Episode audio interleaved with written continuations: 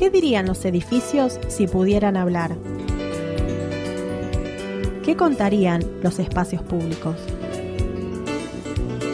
La historia deja marcas en el patrimonio de la ciudad y en este programa buscamos esas huellas para entender nuestro presente. Patrimonio de Entrecasa.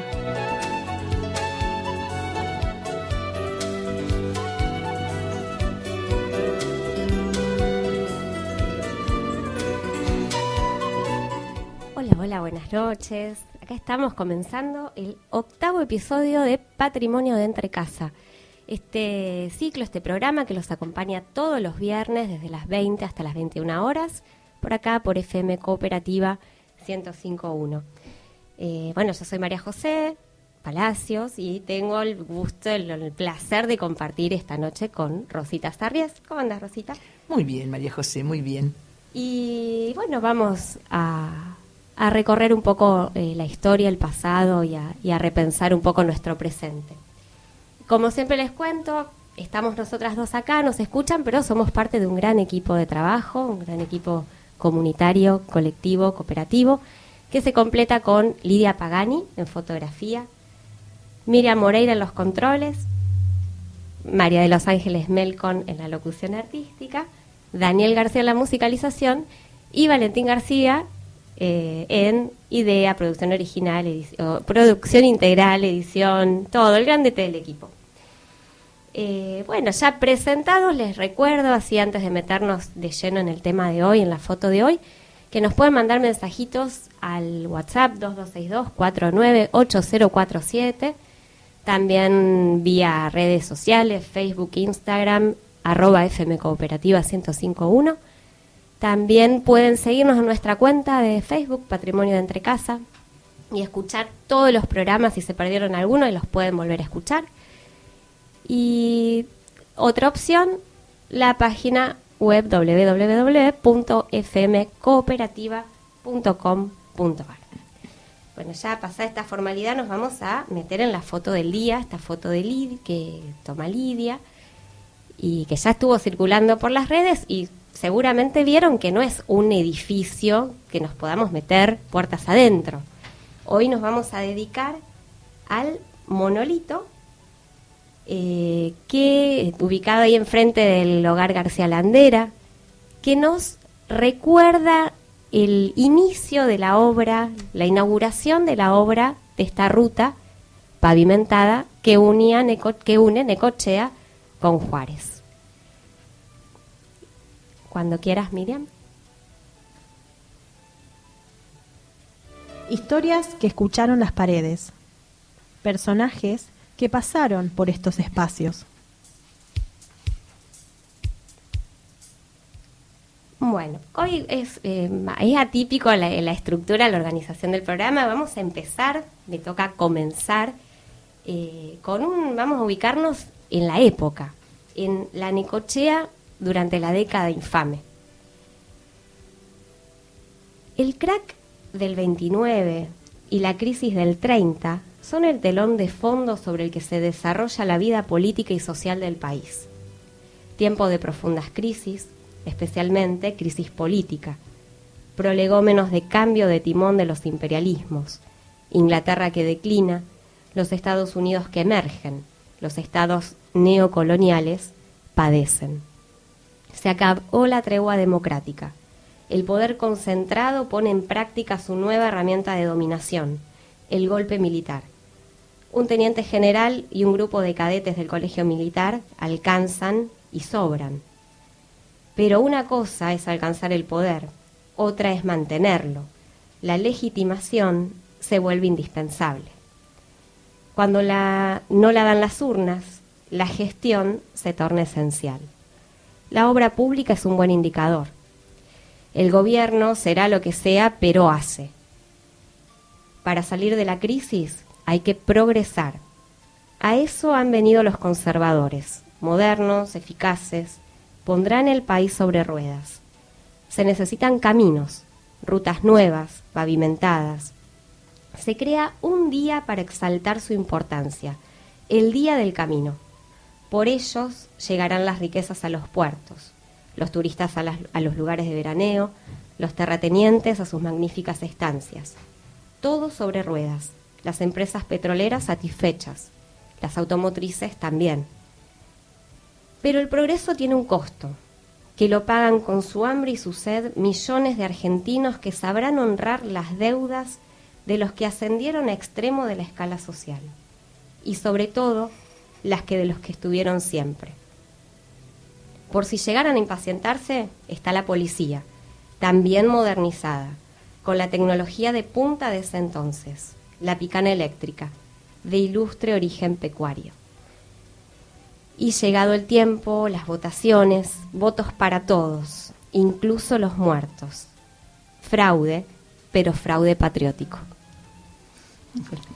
Muy, bien, buen texto, Rosita, espectacular reseña. Muy bien, este, bueno, estamos en la década del 30, la década infame, la década del auge conservador.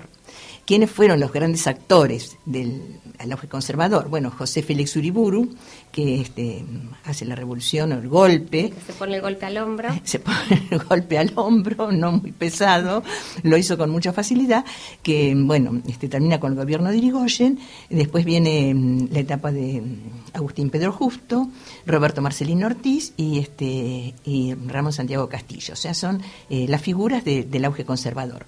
Bueno, eh, ¿cuál fue el, modo este, o, la fórmula que, llegó al poder?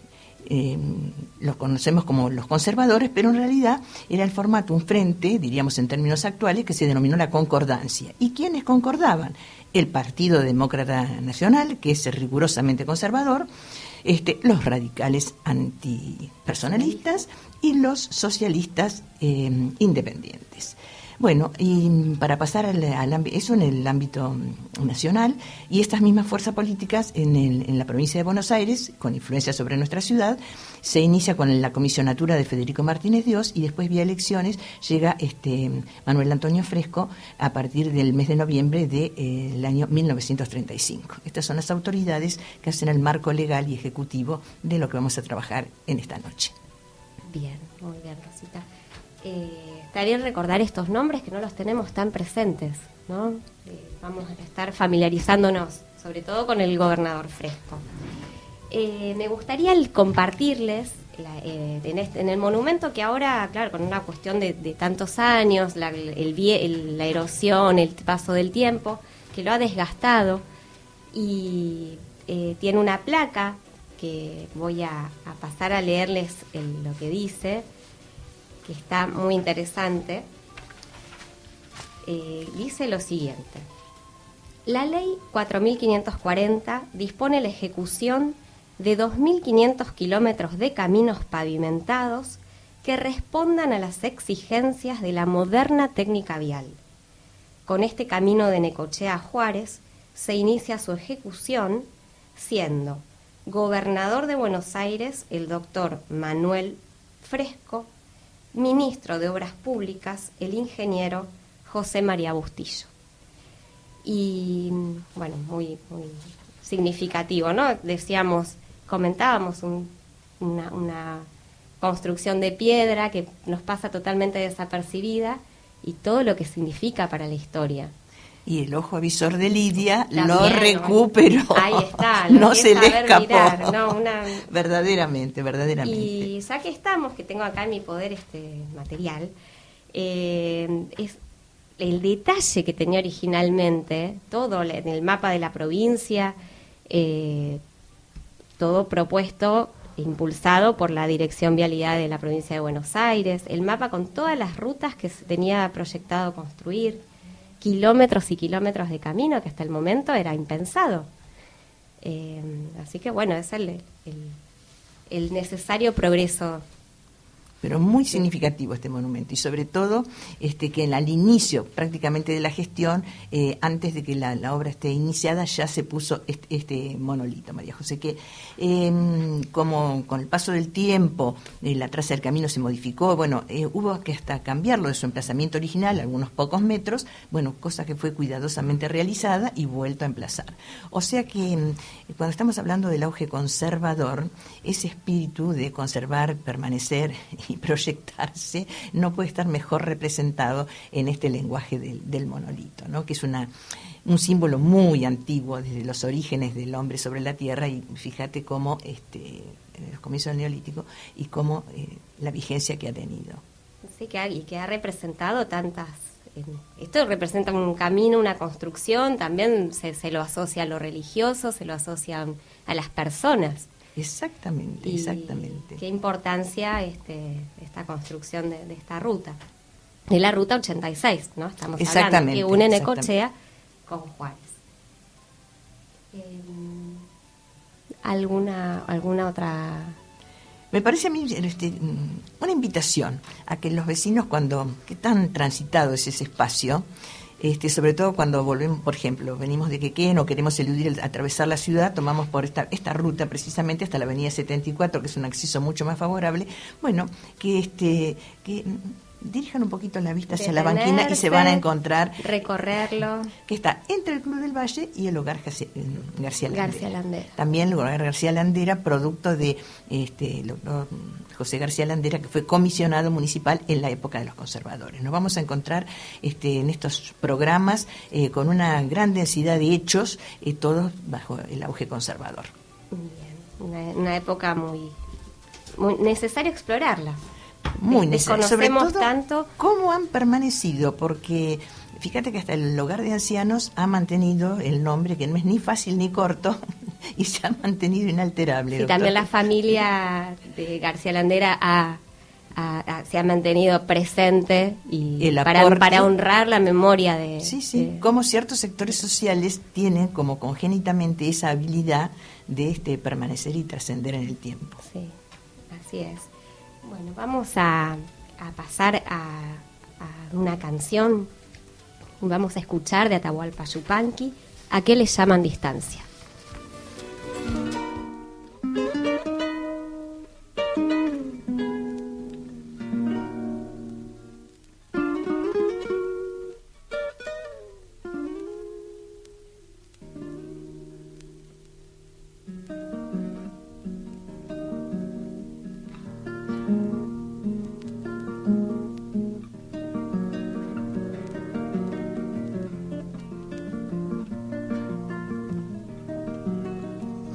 Le llaman distancia, eso me habrán de explicar. ¿A qué le llaman distancia? Eso me habrán de explicar. Solo están lejos las cosas que no sabemos mirar.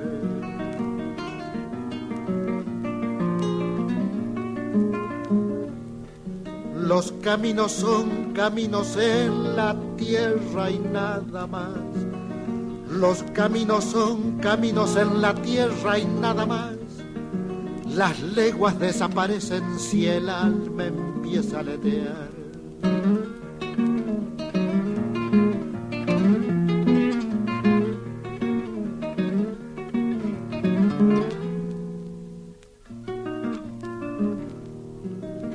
Hondo sentir, rumbo fijo, corazón y claridad.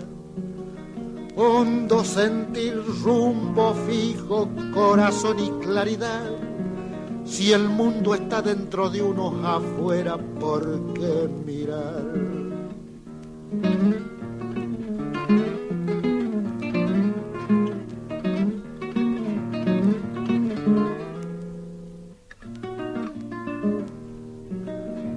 ¿Qué cosas tiene la vida? Misteriosa por demás. ¿Qué cosas tiene la vida misteriosa por demás? Uno está donde uno quiere muchas veces sin pensar. Si los caminos son leguas en la tierra y nada más. Si los caminos son leguas en la tierra y nada más. ¿A qué le llaman distancia? Eso me habrá de explicar. La ciudad nos cuenta sus historias.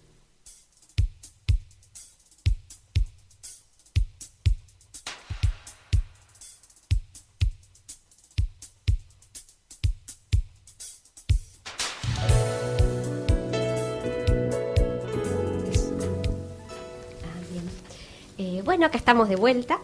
Eh, vamos a, seguir con, esta todo lo que se desprende del, monolito que está en la ruta. Eh, vamos a meternos en un personaje muy atractivo que nos va a contar Rosita. ¿Quién fue este señor eh, Fresco? Bueno, muy bien. La verdad que este, es verdad, María José, a veces, eh, ahora estamos comentando fuera de micrófono, cómo ciertos sectores sociales tienen esa capacidad como congénita de, permanecer, ¿no? Porque este monumento, con esos pocos datos que tiene, eh, cómo es capaz de hacernos viajar a esta época, casi estamos un siglo de esto que ocurrió, a, pocos años. de cumplir un siglo, este, bueno, y sumamente interesante. Eh, estamos analizando hechos de la gestión de Manuel Antonio Fresco, que mm, nació en Navarro, es un bonaerense, en el año 1888 y murió en Buenos Aires en 1971. Bueno, en 1914 se recibe de médico en la Universidad de Buenos Aires y estoy, trabajando un material del Archivo Histórico de la Provincia de Buenos Aires, que les invito a que lo consulten, porque está, eh, esto que yo les leo es la síntesis. Accesible. Muy accesible, pero de todas las líneas que de acá se derivan, ¿no? Porque está, pero, porque un personaje muy complejo, muy contradictorio, muy interesante y cuya complejidad deja huellas este, en nuestra historia de Pago Chico. Bueno, entre otras eh, curiosidades, no, pero fue contemporáneo en la Facultad de Medicina de Alicia Moro de Justo. Y habrán tenido sus... A mí me gusta imaginarme las tenidas que habrán tenido. Dos personajes un poco en las antípodas. Bueno, este, empieza a ejercer su profesión de médico en la provincia de Buenos Aires, en el cementerio, en el, cementerio, en el Hospital Fiorito de Avellaneda, y ahí ya por sus antecedentes y sus convicciones entra en muy mucha cercanía con este Barceló, que era el gran caudillo conservador de la provincia de Buenos Aires, ¿no? Y bueno, entre otras actividades, también como muchos médicos de su momento, eran los médicos del, del ferrocarril. Él particularmente era médico del ferrocarril del oeste. Bueno, eh, una vez producido el golpe de Uriburu, es, designado comisionado municipal en Morón, este, mm, pasa mm, también a ser legislador y bueno, este, en las elecciones eh, que se producen en la provincia de Buenos Aires es elegido gobernador al modo y manera de la década del 30. La onda de la época. La onda de la época, la onda de la época. La onda del fraude patriótico. La onda del fraude patriótico, pero este hay que destacar algo eh, dentro de las convicciones y de la, estructura intelectual de Fresco, que él no consideraba que necesitaba del respaldo popular, de la validación popular para este, afianzarse en, su proyecto, porque él se sentía este, validado eh, o legitimado por el golpe del 30, el 16 de septiembre. Tal es así que durante su gestión, con gran pompa y solemnidad muy de época, se celebraba como fiesta histórica y patriótica el 16 de septiembre. Es un hecho que ha pasado desapercibido, o sea, no ha llegado hasta ahora, pero realmente y tuvo una enorme este, trascendencia porque durante toda esta década de los conservadores, en sintonía también con los tiempos que se vivían en el mundo. Claro, era también admirador de Mussolini, como le decían el, Mussolini criollo, nos decía, nos aportaba Nicolás. Nico ahí a la, a la pasada, pero es verdad, era un poco el clima de la época, las ideas de la época, no era una particularidad. Era un germen que había aprendido mucho, acá, sobre todo en, los jóvenes militantes de e-, era la onda mundial y bueno, los jóvenes de la intelectualidad, porque en realidad este, estamos frente a muchos universitarios. También este, eh, por la base territorial que tenía el conservadurismo había entre las eh, clases más populares mucha adhesión. Bueno.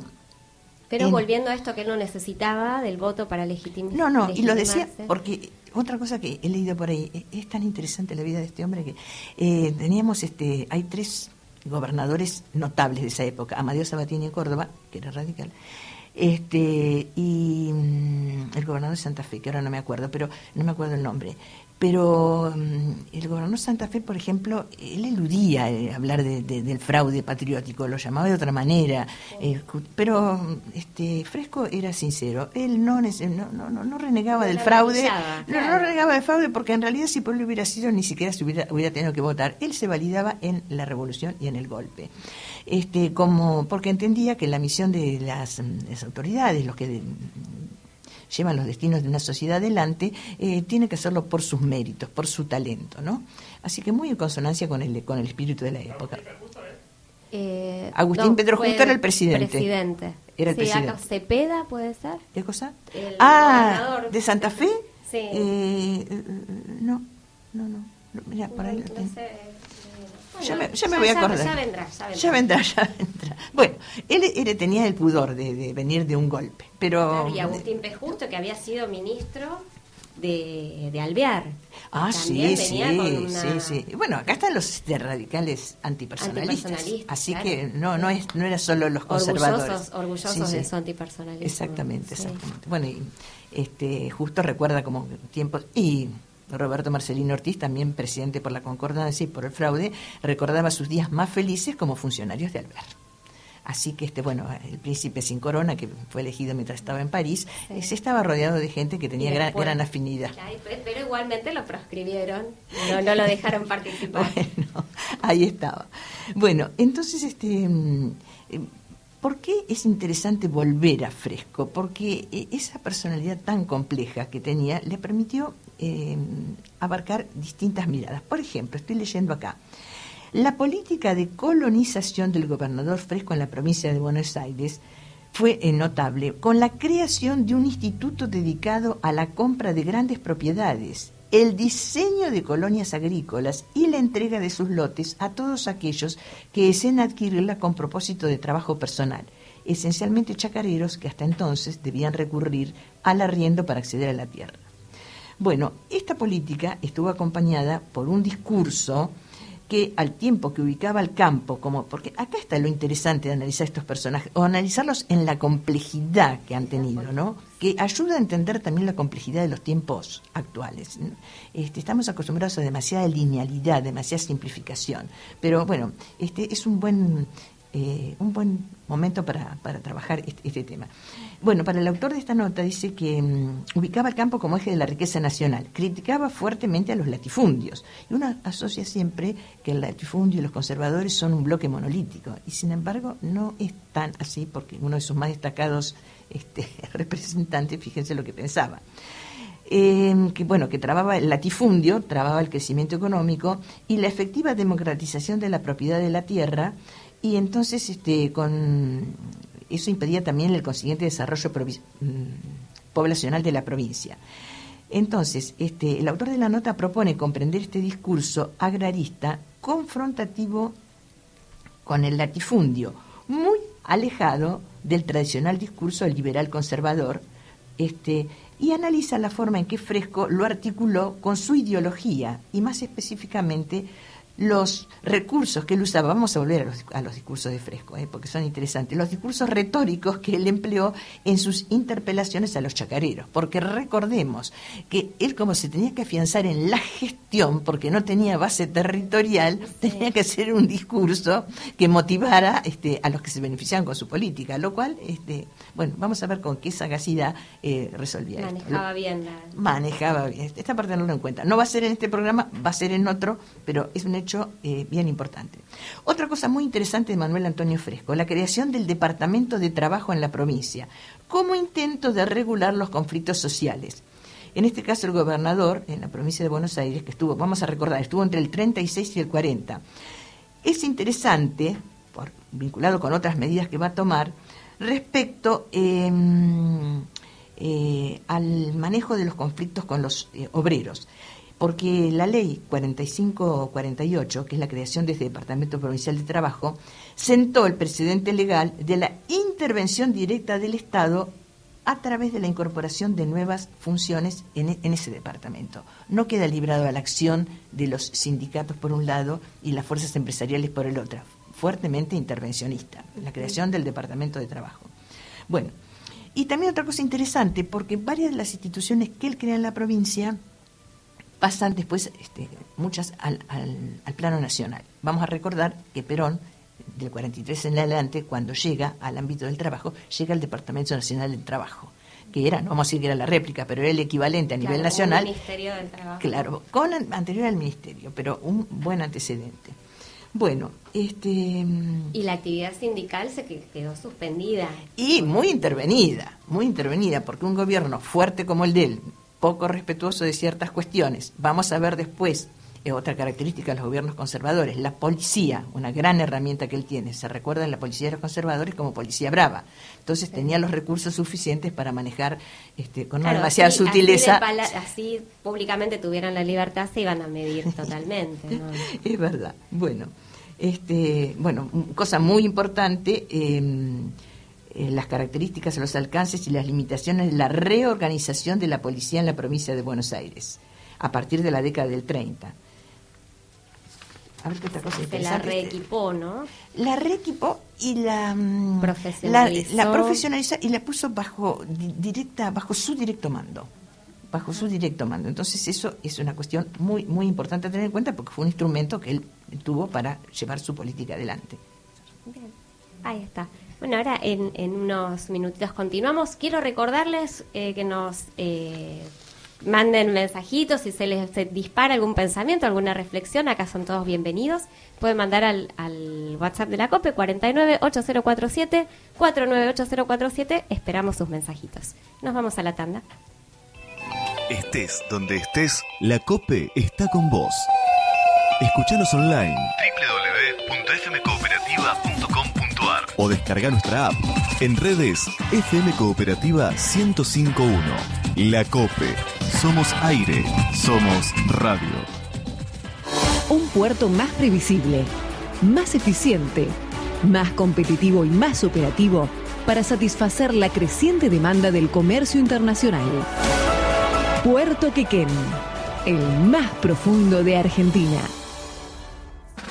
Vení, vení, mirá, mirá, acabo de poner las luces del quincho. Fíjate cuando las prenda, ilumina todo. Uy, qué bueno, a ver, dale, préndelas. Pero, ¿dónde conseguiste estas luces? Las compré en internet, re baratas estaban. ¿Por qué no vas a Melluso mejor?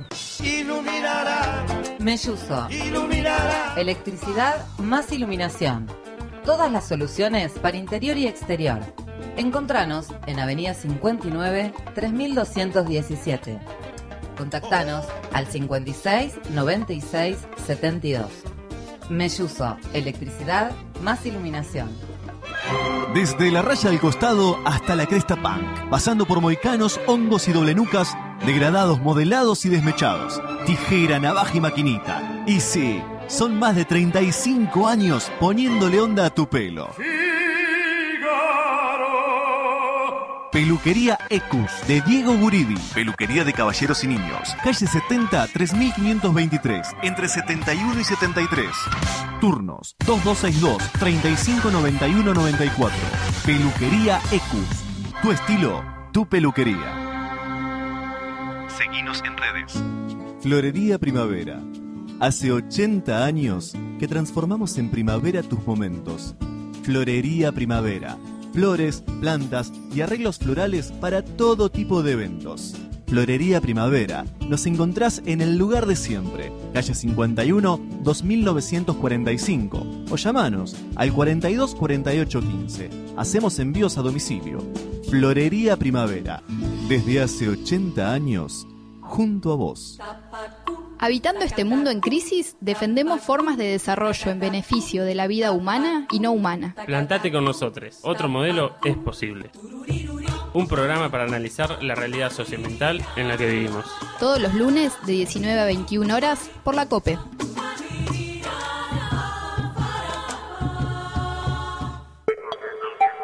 Suma tu emprendimiento o negocio al aire de FM Cooperativa. Publicita en el único medio comunitario de la ciudad. Tenemos planes que se adaptan a tu negocio. Contactanos al teléfono 52 1066 o comunícate por mail a fmcooperativa 1051 gmail.com. Sumate al 1051. La COPE. Somos aire colectivo. Patrimonio de Entrecasa. El contexto histórico marcará los escenarios y personajes.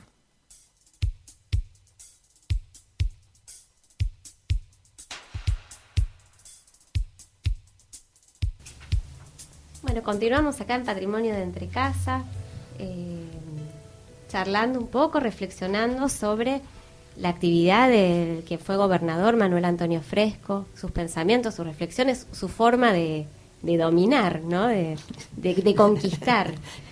de validarse. De hacer política, digamos, de validar. exactamente. Cómo se las rebuscaba este, y lo hacía con la fuerza que le daba, de sus convicciones, porque como él consideraba que la representación popular y ese modelo de democracia vigente él no le significaba nada, este, se basaba en lo suyo. Este, la, se sentía validado por el golpe del 6 de septiembre del 30, el que celebraba como fiesta patria en la capital y en todas los, las... Este, ¿Y esa, esa celebración era un acto oficial o sería puertas esa- adentro? No, no, no, no. En, en fresco, puertas adentro, vaya a saber lo que habría, pero lo, lo público, lo oficial era lo de él, sí. Estamos en la época de los grandes movimientos de masas. Así que este acorde con la época, sí, desfiles, este, también la gran actividad. Mira, entre- ya vamos a hablar, porque muchísima obra necochea tiene su origen en, en, en los principios de Fresco y en la en, y se hacen en el momento de, Durante su de gobernación. la su, su gobernación. Gobernación. Vamos a recordar que ya vamos a trabajar con más detalle, pero eh, el representante del intendente de, de Necochea durante la, este, el gobierno de la Concordancia fue José Pucharelli. Este, durante toda la década. Así que, bueno, la obra en esa época y la impronta de Pucharelli está muy presente en la ciudad. No lo habíamos nombrado, pero... Y otra cuestión este, que tampoco le fue ajena eh, y marca mucho su gestión es este el integrismo católico. O sea que la religión católica tenía que ser parte de su gestión y parte de la... eh, la frase era este, como la- el eje filosófico Dios, patria y hogar. María José. Y ahora te voy a contar un detallecito de Rosita varios años después para que veas la, la- la pertinencia. Pero, ¿a qué lo llevó? Eh, esa- ese integrismo católico lo hizo enfrentar con las autoridades y con los alumnos de la Universidad Nacional de La Plata, este, a la que él, por el, el laicismo de la enseñanza universitaria, eh, lo consideraba, sin más vuelta, infiltrada por el comunismo. Así que tuvieron duros enfrentamientos. En la- en esa Así sin pelos en la lengua lo decía. y- lo decía sin ningún problema, sin ningún problema. Bueno, y este y, y continuando con esa impronta histórica eh, y también nuestra la repercusión en nuestra ciudad, Claro, que, que- ¿cómo, ¿cómo llegó el- ese, ese impacto en lo que es la religión y en la en los edificios? ¿Qué, qué, fue, qué se facilitó durante el...? Bueno, eh, esa política facilitaba este, las, las líneas afines. Por ejemplo, acá en Necochea, entre otras cuestiones que mm, no, no, no, no a veces no se asocia o no se ve, eh, la llegada de, las, mm, de la congregación de las dominicas de la Anunciata, eh, que vinieron a formar nada menos que la- a fundar la escuela normal, el colegio Nuestra Señora del Rosario, destinado a la formación de maestras. No era simplemente para atender la formación de, de la juventud en- a nivel secundario, la Claro, formación un de maestras. grande. Totalmente. Esto que qué bueno ponernos a pensar porque suponemos que estuvieron desde siempre o que cayeron porque cayeron. Vaya a Y- saber, sin embargo, no. En No, realidad todo tiene su siempre. porqué. Su porqué. En 1936, en lo que este, eran las instalaciones del Centro Estrada, se instalan las religiosas dominicas de la Anunciata para, no para cualquier cosa, vuelvo a repetir, la formación de una escuela normal. Y, y, vos fíjate, esto lo estoy viendo ahora, pero eh, se pone enfrente a la municipalidad que va a inaugurar Pucharelli el edificio nuevo, este, y con el mismo estilo de arquitectónico de la municipalidad. Así que si queremos este, en estas cuestiones patrimoniales, como dice este, la pauta que nos presenta, eh, si los edificios hablaran, bueno, ¿qué habrán dialogado el, el edificio del Colegio de Hermanas y la municipalidad de José Pucharelli? ¿no? Y esos edificios Plaza Mediante. son mellicitos casi en la misma época. Exactamente, en la misma época y con cuántas coincidencias, ¿no? Bueno, así que este es la propuesta es eh, echarle una miradita a, Muy a Don Fresco, el gobernador de la provincia. Bien. ¿Algún otro aporte sobre fresco o te reservas para otros Sí, programas? no, Porque no, da para no mucho lo vamos a este- gastar así este nomás, no, no lo vamos a consumir en un Eh, solo bocado. Está bien. Bueno, ya vamos a hacer otro, un salto otra vez acá a la ciudad. No- nos vamos a, a ubicar enfrente al, al monolito, que eh, este acto que decíamos de inauguración, de, oficialización de la obra, del camino, eh, se hizo bajo este monolito, eh, que está en, la- en, el año 5 de octubre de 1933 se, se, se llevó a cabo las- la ceremonia inaugural que fue presidida por altas autoridades de la provincia y que contó con la presencia de representaciones de las actividades locales del comercio, la industria, la producción, el transporte, que han visto con especial agrado la construcción de la importante ruta que mencionamos. Fue un acontecimiento para la ciudad. Ubiquémonos en esa década. Sí, que era la ciudad mucho más chica. Claro. Así que una cosa realmente, este, realmente importante. Y ese monolito eh, se crea en el año 33 para celebrar el Día del Camino. Bueno, ahora nos parecería que es una fiesta escolar el Día del Camino. Sí, aparecía ahí como en una efeméride 5 de octubre, Día del Camino. Día del Camino, que se recuerda y se mantiene actualmente en el calendario escolar el Día del Camino. Pero bueno, ¿por qué se celebra el Día del Camino? Porque es el día de la creación de la Dirección Nacional de Vialidad. En la nota que mm, leíste al comienzo, eh, cuando se hace el, este, eh, mencionás que hay un cambio en el, timón de los imperios, empieza a declinar Inglaterra y empieza, empieza a, subir Estados Unidos, las empresas, por ejemplo, el ferrocarril, que había sido el monopolio de los ingleses, ahí nos damos cuenta que empieza a perder protagonismo, porque las cosas no son inocentes. Eh, estaba todo bien con los ferrocarriles, se habían hecho su agosto y su gran cosecha, y entonces, ¿qué se, ¿por qué necesidad de impulsar tanto la red vial? Y porque viene el automóvil y las petroleras avanzando. Y necesitan su escenario. Entonces, ¿Cómo responden este, los países? Bueno, crean la dirección de vialidad y a partir de ella se celebra popularmente. Fíjate cómo, este, donde faltan los votos, se valida desde este, la obra pública, desde la gestión. Eh, sí, te, hago un paréntesis con esto de los caminos. Hasta el año 32 había 2.000 kilómetros de, de ruta pavimentada y al finalizar en el año 43-44, 30.000 kilómetros. Exactamente. Es es una visión... Una, una mirada del cambio de, paradigma y del cambio de, de, patrón, digamos, para las neocolonias, fundamental, fundamental. Es toda la, evolución, la decadencia de un sistema o este, el cese de un sistema y el auge del otro. Un imperio por otro, pero los, los desfavorecidos siempre. Y no, este, vos fíjate cuáles son los intereses de los imperios, eh, porque uno pensaría en transporte por transporte, lo metemos en la misma bolsa, el ferrocarril, el automotor, y bueno, y sin embargo no, este, tiene patrones bien delimitados, ¿no? Eh, y otra cosa muy interesante, yendo al origen de la este, la Dirección Nacional de Vialidad, es interesante leer cómo em, se crea y cómo se financia, de dónde se sacan los recursos para hacer semejante construcción, como vos mencionaste. Bueno, todo de los este, impuestos vinculados a los neumáticos, a los lubricantes, a los combustibles, este, a las estaciones de servicio y bueno, y a, los automotores. O sea que eh, de, esa... Con eso se financia. Con eso se financia. O sea, cómo em, los los, propios intereses van construyendo el país a su imagen y semejanza, ¿no? se va y entran, se va retroalimentando y entran para el trazado de las rutas, el asesoramiento y un montón de cuestiones más. La señalización viene todo esa, esa. Dos instituciones que han tenido mucho que ver también este eh, en, intervenciones este, de ruptura democrática, que son el Automóvil Club Argentino y el Tobrin Club Argentino que eran este el Automóvil Club y el Touring Club. El Touring Club está muy no sé si existe en este momento. Hasta hace unas décadas existía. Era algo parecido al Automóvil Club. Y el Automóvil Club está vigente. Este con sus estaciones de servicio, bueno, con todo lo vinculado a esta cuestión vial.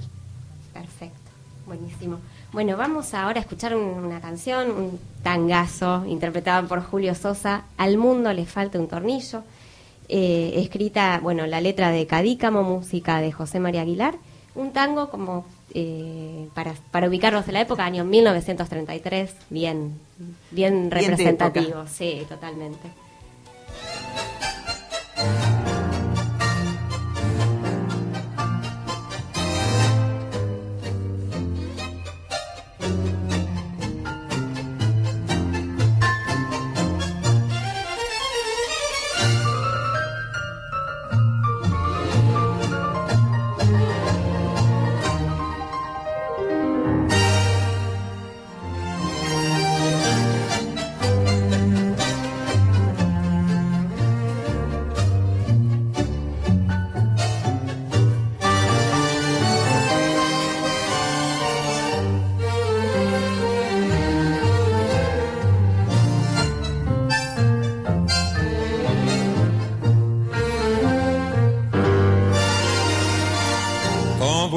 Está en la estufa, triste, amargado, sin garufa, melancólico y cortado.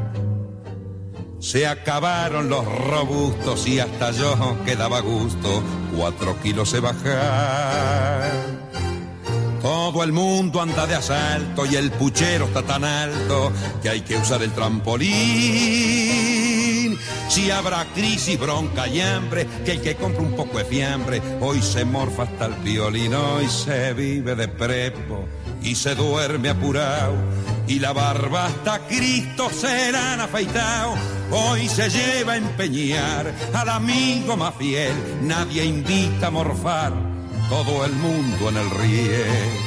Al mundo le falta un tornillo, que venga un mecánico a ver si lo puede arreglar.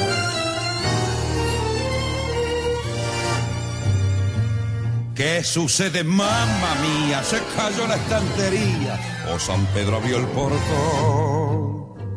La creación anda a las piñas y de pura rebatiña a polilla sin colchón. El ladrón es hoy decente y a la fuerza se hizo gente, ya no encuentra quien robar. Y el honrado se ha vuelto chorro porque en su fiebre de ahorro él, él se afana por guardar. Hoy se vive de prepo y se duerme apurado y la barba hasta Cristo se la han afeitado. Hoy se lleva a empeñar al amigo más fiel, nadie invita a morfar, todo el mundo en el riel.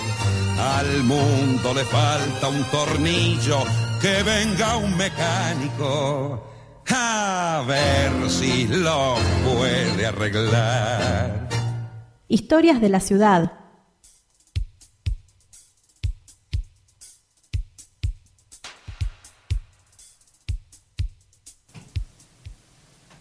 Bueno, acá seguimos en Patrimonio de Entre Casa. Eh, voy a leer un mensajito de un oyente, Marcelo, que nos dice, Rosita, muy bueno el programa, muy fresco. de cuántas cosas me entero, dice Marcelo. Mañana paso a visitar el monolito. La última vez que lo vi fue en el 2001. Andás a ver en qué contexto, porque pone más detalle.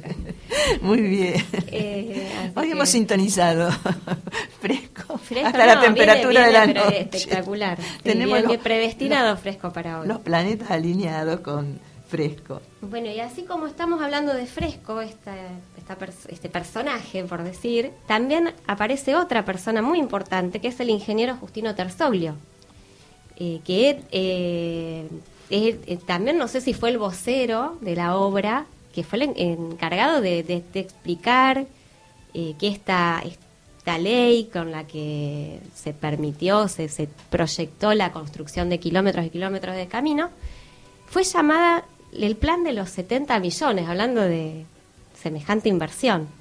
Y que Necochea era una- uno de los puntos muy favorecidos por, ser, por tener puerto. Y, estos accesos que se iban a priorizar eran la conexión Juárez-Necochea y Mar del Plata-Necochea.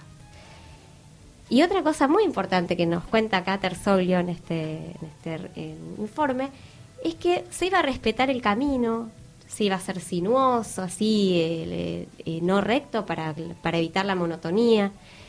Y construido lo más cerca del río posible para evitar eh, como una, una forma de entorpecer el crecimiento de la ciudad que se proyectaba para, hacia el otro lado. Y eh, teniendo en cuenta que esas rutas no tenían que atravesar poblaciones, porque los autos eh, alcanzaban una velocidad de 70 kilómetros por hora y ponían en riesgo la vida del conductor del auto y de la gente que pudiera cruzar los caminos. Pero bueno, fíjate qué previsión, qué previsión, porque son las rutas que tenemos este, actualmente y bueno, y se han cumplido buena parte de, de esos pronósticos. Una cosa muy interesante, María José, que no quiero dejar pasar.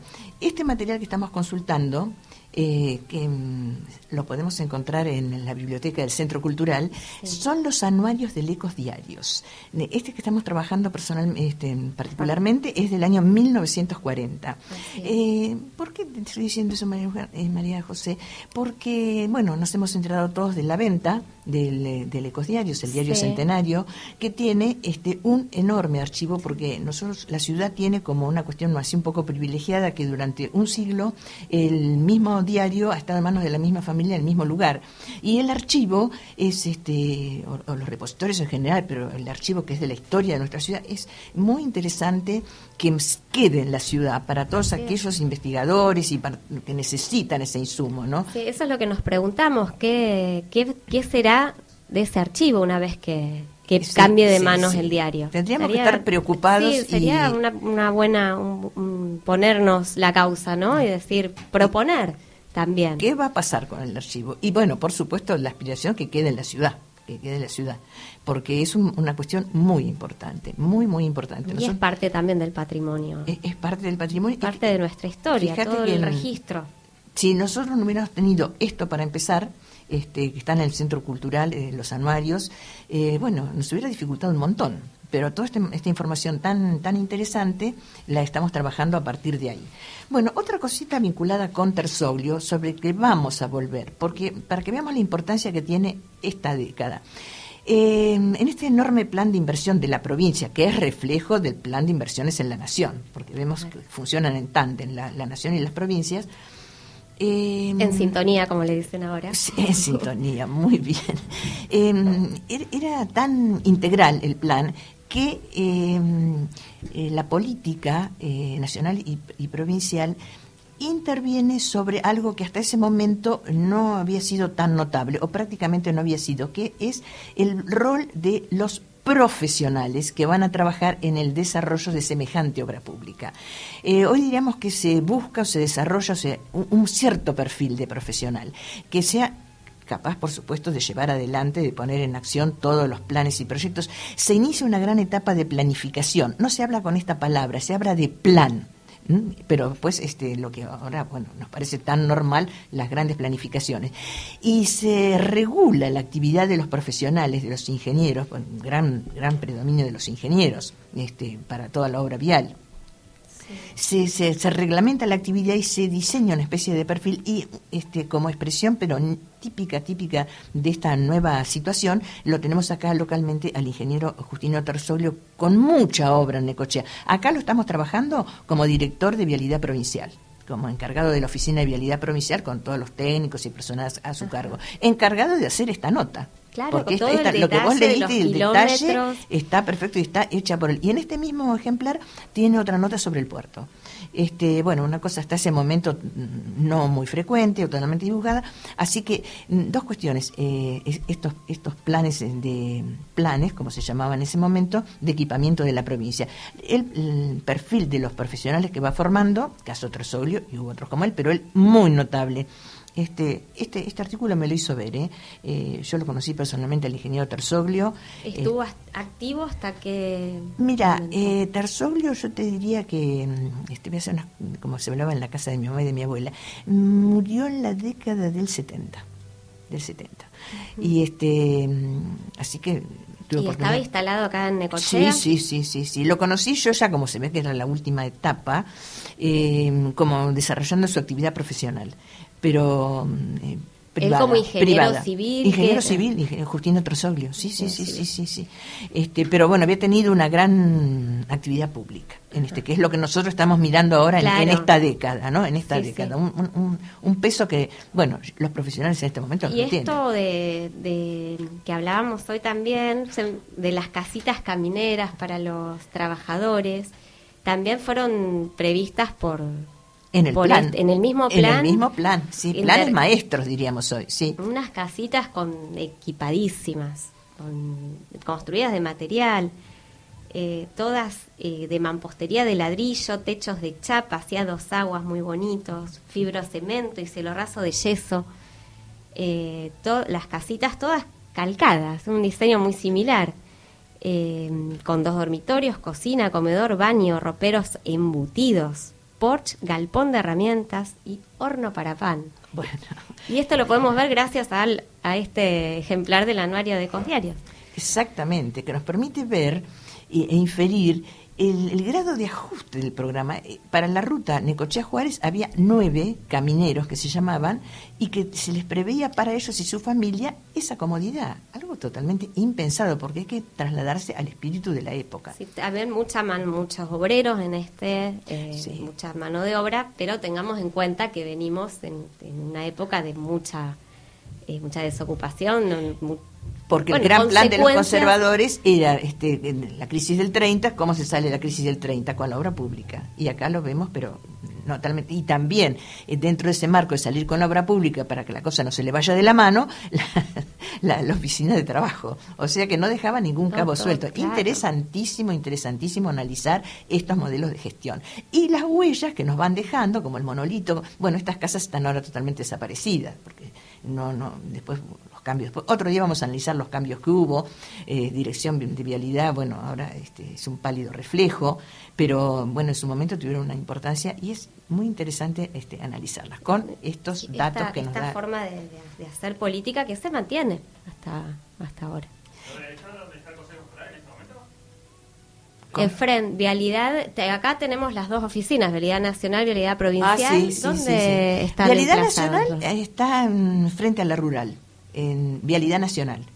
Y Vialidad Nacional atiende las rutas de números grandes, 228 y 227, la que va a Tres Arroyos y la que va a Lobería. Son de jurisdicción de Vialidad Nacional. Claro. Y Vialidad Provincial es la que está así, exactamente, este, donde está, donde está el complejo Jesuita Carrera, estuvo primero y cuando se pone el Liceo Carlos María Moyano, eh, no es desalojada, es trasladada a sus actuales instalaciones un poquito más adelante frente al Club Náutico, en menor tamaño, por supuesto, y bueno, y desde ahí atiende la gestión de, este, de la ruta 86, que es la de Juárez, y la 88 que es a Mar del Plata. La de Mar del Plata, perfecto. Bueno, buenísimo, Rosita. ¿Algo más que quieras acotar? Hemos transitado muchas rutas, no sé Uh, cómo andamos del tiempo. Pero Queda bueno, un minutito, ¿no? Bueno, ya podemos ir despidiendo, ¿no? La verdad que este muy muy interesante es el- el- la valoración del paisaje. También me llamó la atención en la nota de Terzoglio. O sea que vamos a volver sobre eso. Hombre de la belleza. Tiene gran, ya adelantamos a los oyentes.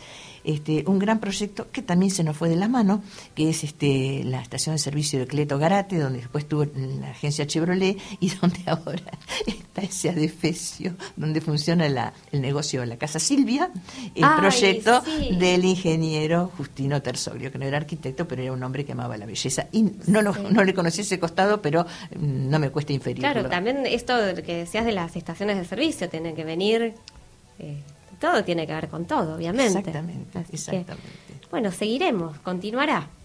Seguiremos. Continuará. Y si hablaran los edificios, las cosas que nos dirían. Así es. Bueno, hasta el próximo viernes. Gracias por acompañarnos.